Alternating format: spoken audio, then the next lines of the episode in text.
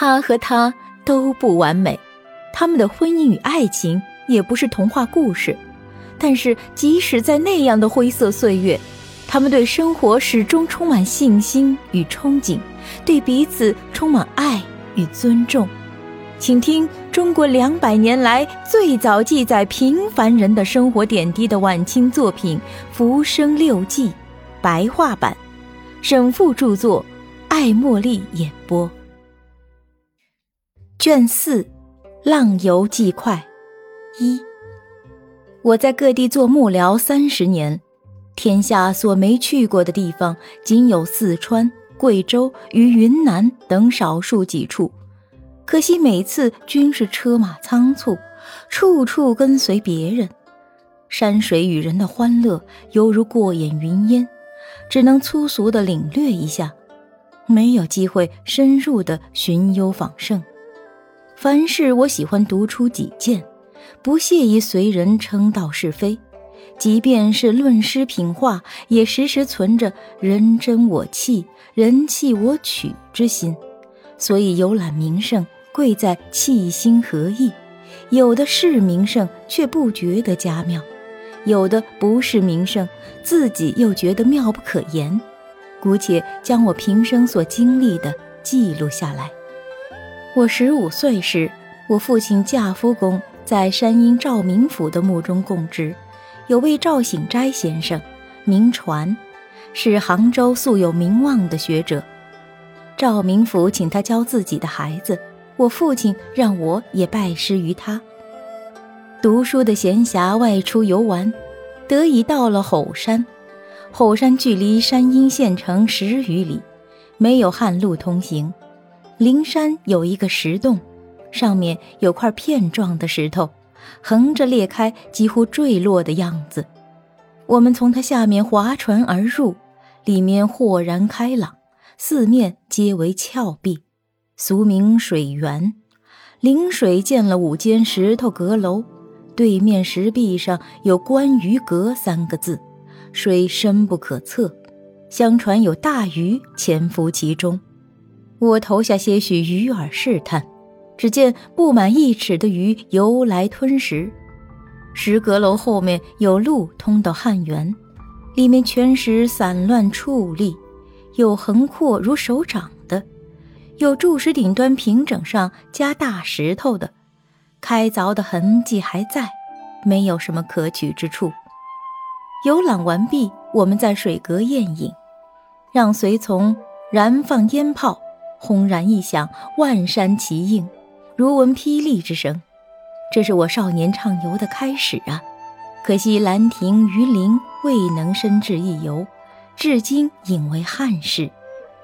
我到山阴的第二年，先生已双亲年老，不能远游，设学堂于家。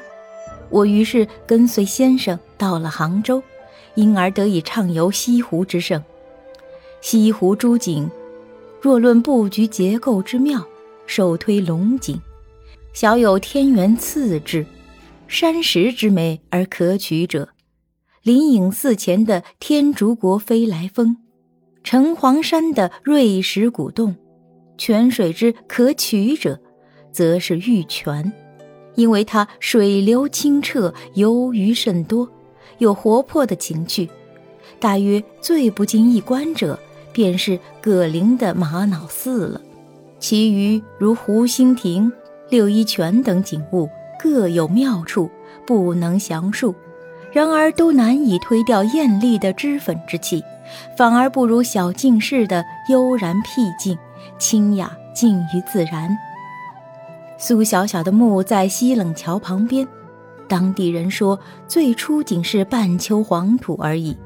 乾隆庚子年，圣上南巡至此，曾问询此墓。到甲辰年春日，圣上再次南巡。此时苏小小的墓已经用石头砌好了，墓呈八角形，立有一块碑石，上刻大字“钱塘苏小小之墓”。从此，怀远吊古的诗人墨客们便不用再四处寻访了。我想，自古以来，那些忠烈坚贞之人被埋没不传的，当然不可胜数。即便是名声流传不久又趋于无闻之人，也不在少数。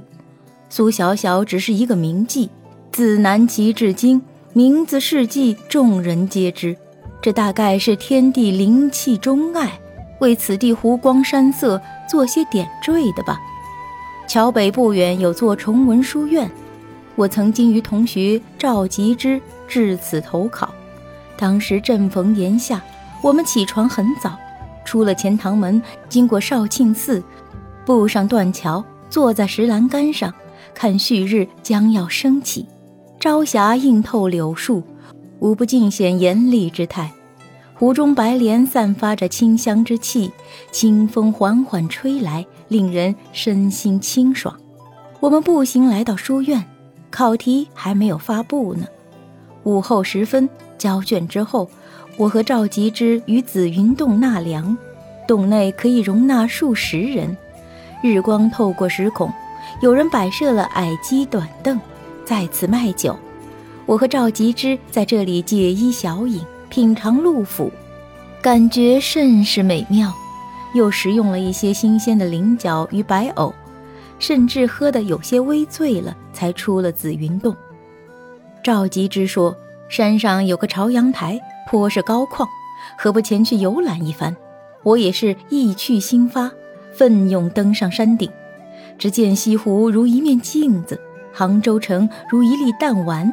钱塘江如一条锦带，极目而望，可达数百里。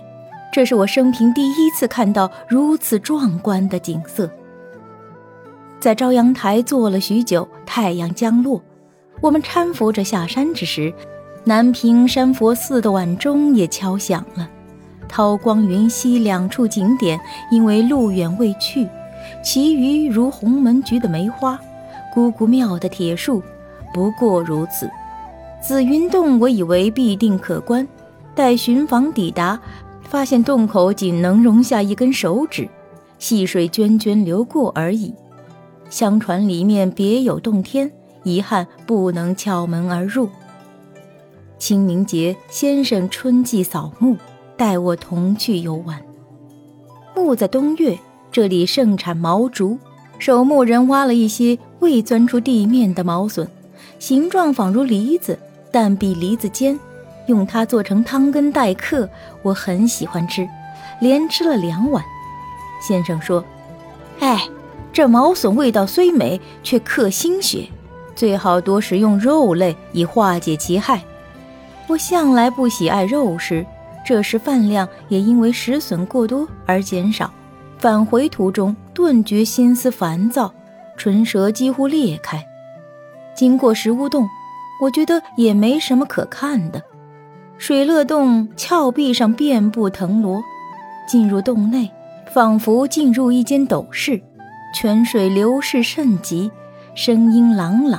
水池仅有三尺宽，深有五寸多，不溢出也不枯竭。我俯身喝了几口泉水，内心的烦躁顿时消失了。石屋洞外有两座小亭子。坐在其中，可以听到泉水声。四僧请我们观看万年缸，万年缸在香积橱内，形状极大，用竹子引导泉水到缸内，任随它满溢流出。时间久了，缸内结了一层一尺多厚的苔衣，冬天不会结冰，所以也不曾损坏。本集播讲到此结束，感谢您的订阅与收听。喜欢本作品就请关注主播艾茉莉，我们下集见。